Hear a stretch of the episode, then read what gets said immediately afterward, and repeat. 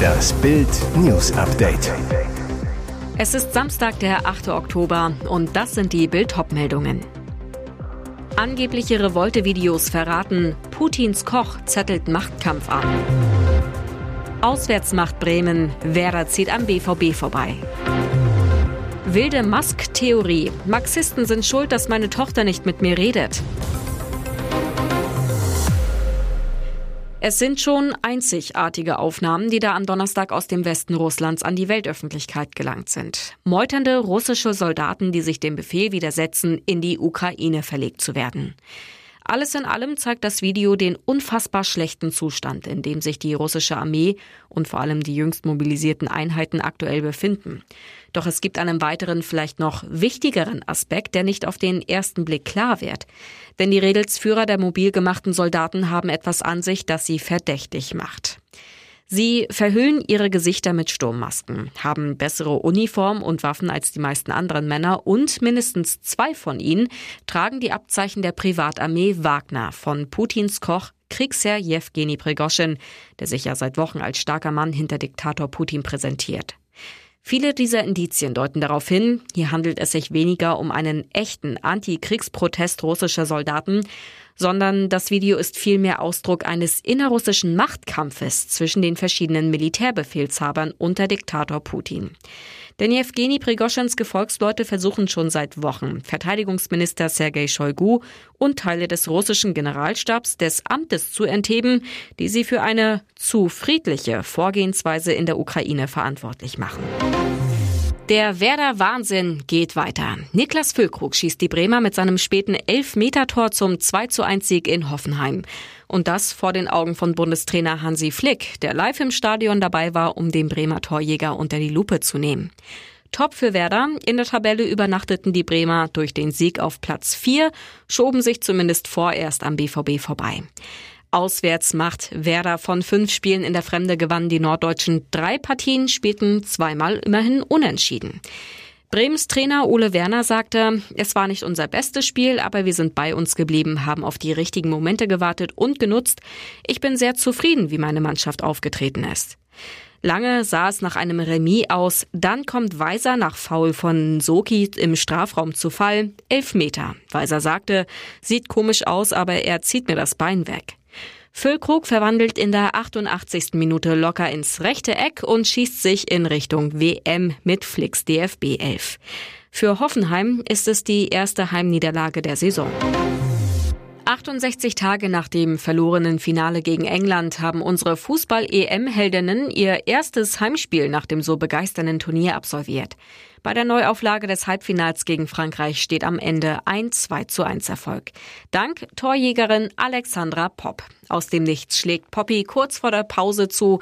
Einen Eckball wuchtet sie per Kopf zum 1 zu 0 ins Netz. Beim Jubel schreit sie ihre ganze Freude heraus und bald die Faust ARD-Expertin Nia Künzer.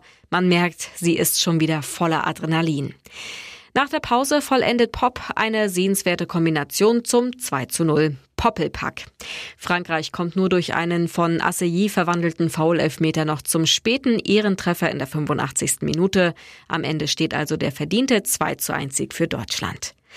Fast 27.000 Zuschauer in Dresden sorgen von Beginn an für eine tolle Atmosphäre, tolle Geste auch.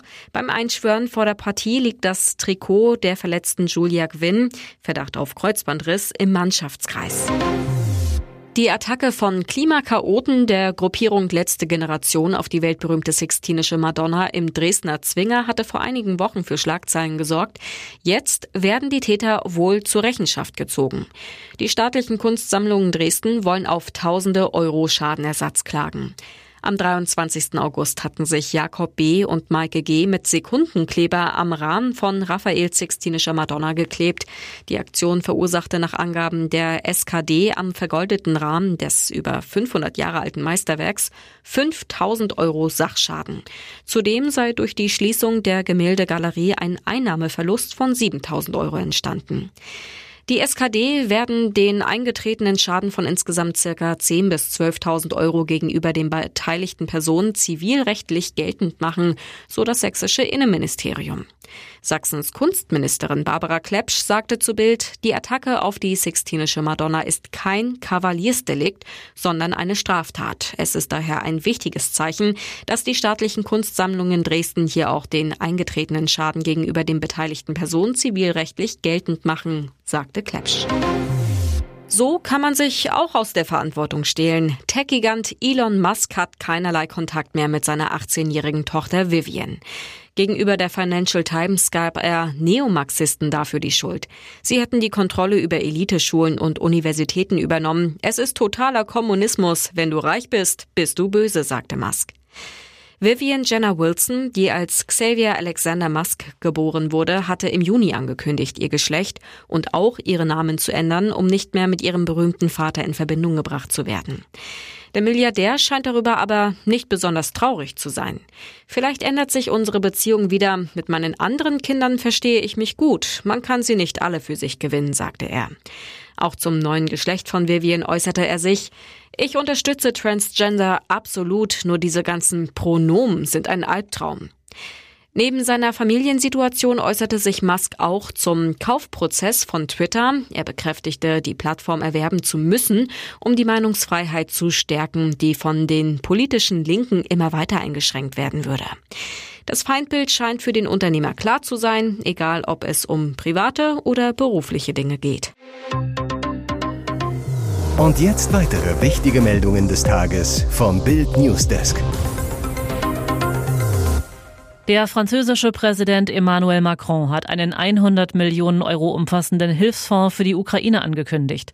Wir haben auch die Entscheidung getroffen, einen Sonderfonds einzurichten, der es der Ukraine im Bedarfsfall ermöglichen wird, die Materialien, die sie am dringendsten benötigt, um ihre Kriegsanstrengungen und ihren Widerstand gegen russische Angriffe zu unterstützen, direkt bei unseren Industrieunternehmen zu kaufen, sagte Macron am Freitag nach Abschluss eines informellen EU-Gipfels in der tschechischen Hauptstadt Prag. Auf die Frage nach der Gefahr einer nuklearen Eskalation mit Russland mahnte der französische Staatschef zur Vorsicht. Wir alle müssen sehr vorsichtig sein. Wir sind hier, um der Ukraine beim Widerstand zu helfen. Es müsse so schnell wie möglich zu einer Deeskalation kommen. Hilfspaket wegen Energiekostenschock. Hannover gibt vier Millionen Euro für Vereine in Not. Mit einem Hilfspaket über bis zu vier Millionen Euro will Hannover Vereine, Kitas sowie kulturelle und soziale Einrichtungen in der Energiekrise unterstützen. Wir wollen die Strukturen in dieser Stadt erhalten, erklärt OB Belit Onay. Unterstützt werden Institutionen, die schon jetzt städtische Zuwendungen erhalten. Sie können bei der Klimaschutzagentur Beratungen zum Energiesparen kostenlos in Anspruch nehmen und über den Enercity Fonds pro Klima Mittel für Mikroinvestitionen beantragen. Wenn Einrichtungen ihr Dach für Photovoltaikanlagen zur Verfügung stellen, erhalten sie bei Enercity einen Stromrabatt direkt ab dem Zeitpunkt der Genehmigung. Geraten Vereine in finanzielle Engpässe, gewährt die Stadtverwaltung eine Liquiditätsbrücke, indem die Zuwendungen als Vorschuss ausgezahlt werden. Für existenzbedrohte Institutionen soll es einen Nothilfetopf über 3,5 Millionen Euro geben. So sollen Lücken geschlossen werden, die Bund und Land mit ihren Entlastungen nicht anbieten. Prominente Sammelklage. Wurden Prinz Harry und Elton John illegal abgehört? Prinz Harry, Popstar Elton John und weitere britische Prominente haben eine gemeinsame Klage gegen den Verlag der Mail on Sunday und der Daily Mail eingereicht. Worum geht es? Wie die britische Nachrichtenagentur PA am Donnerstagabend unter Berufung auf die Anwaltskanzlei Hamlins meldete, geht es um mutmaßliche Eingriffe in die Privatsphäre der Kläger. Die Gruppe habe überwältigende und äußerst verstörende Beweise, dass sie Opfer einer kriminellen Aktivität und schwerer Verletzungen der Privatsphäre wurden, zitierte PA aus einer Mitteilung der Kanzlei. Unter anderem sollen den Klägern zufolge Privatdetektive im Auftrag der Journalisten Abhörgeräte in Autos und Wohnungen installiert haben. Auch sollen angeblich auf unrechtmäßigen Wegen gesundheitliche und finanzielle Informationen der Kläger eingeholt worden sein. Der beklagte Verlag Associated Newspapers Limited wies die Anschuldigungen umgehend zurück. Montag wird abgestimmt. Hannelore Elsner Platz an der Bockenheimer Warte. Sie zählt bis heute zu den größten deutschen Schauspielerinnen, wirkte in über 220 Film- und TV-Produktionen mit. Außerdem war sie Frankfurterin mit Leib und Seele. Deshalb soll künftig ein Platz in ihrer Stadt den Namen von Hannelore Elsner tragen. Sie lebte zuletzt hier im Westend, das sie liebte und ging gerne im Grüneburg-Park spazieren, erklärt Initiatorin Susanne Touré. Für uns kann es da auch nur einen Platz geben, der ihrem Leben und Wirken gerecht wird. Den Platz an der Bockenheimer Warte. CDU, SPD und Linke haben drei Jahre nach dem Tod der Grand Dame des deutschen Films den Antrag gestellt, über den am Montag in der Sitzung des Ortsbeirates entschieden wird. Die Ortsbeiräte entscheiden das selbst, da sie die Hoheit über die Straßenbenennung innehaben, erklärt Touré.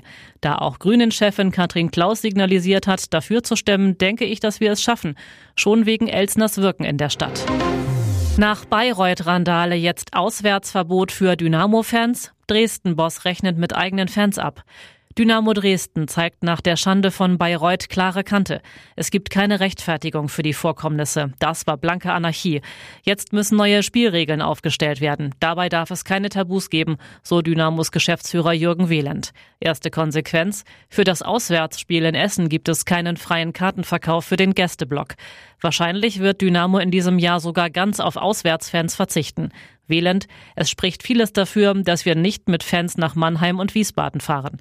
Zudem sieht sich der Verein in der Pflicht, der Spielvereinigung Bayreuth zu helfen. Dort wurden unter anderem eine Imbissbude, mehrere Kassenhäuschen und Toiletten komplett zerstört. Wieland, vielleicht wäre es mal ein Beitrag von den Fans zu sagen, wir kommen nach Bayreuth und reparieren den Schaden. Am Dienstag will der Verein mit der aktiven Fanszene über weitere konkrete Maßnahmen sprechen.